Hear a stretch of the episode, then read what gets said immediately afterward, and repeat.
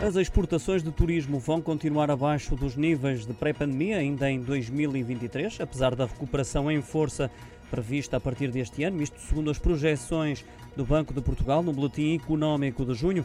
O regulador bancário alerta que a retoma do setor será lenta, com as exportações de turismo e de alguns serviços associados, como os transportes, a sofrer o um maior impacto provocado pela crise pandémica do ano passado. E como reflexo disso, situavam-se a cerca de 50% abaixo do valor pré-pandémico no primeiro trimestre deste ano. Já a segunda metade do ano deve ser bem mais positiva, com a recuperação muito significativa.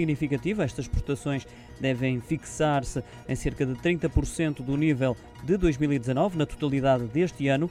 O Banco de Portugal antecipa que esta será a componente da despesa com maior crescimento em 2022 e com o contributo mais importante para o crescimento das exportações totais nos próximos dois anos.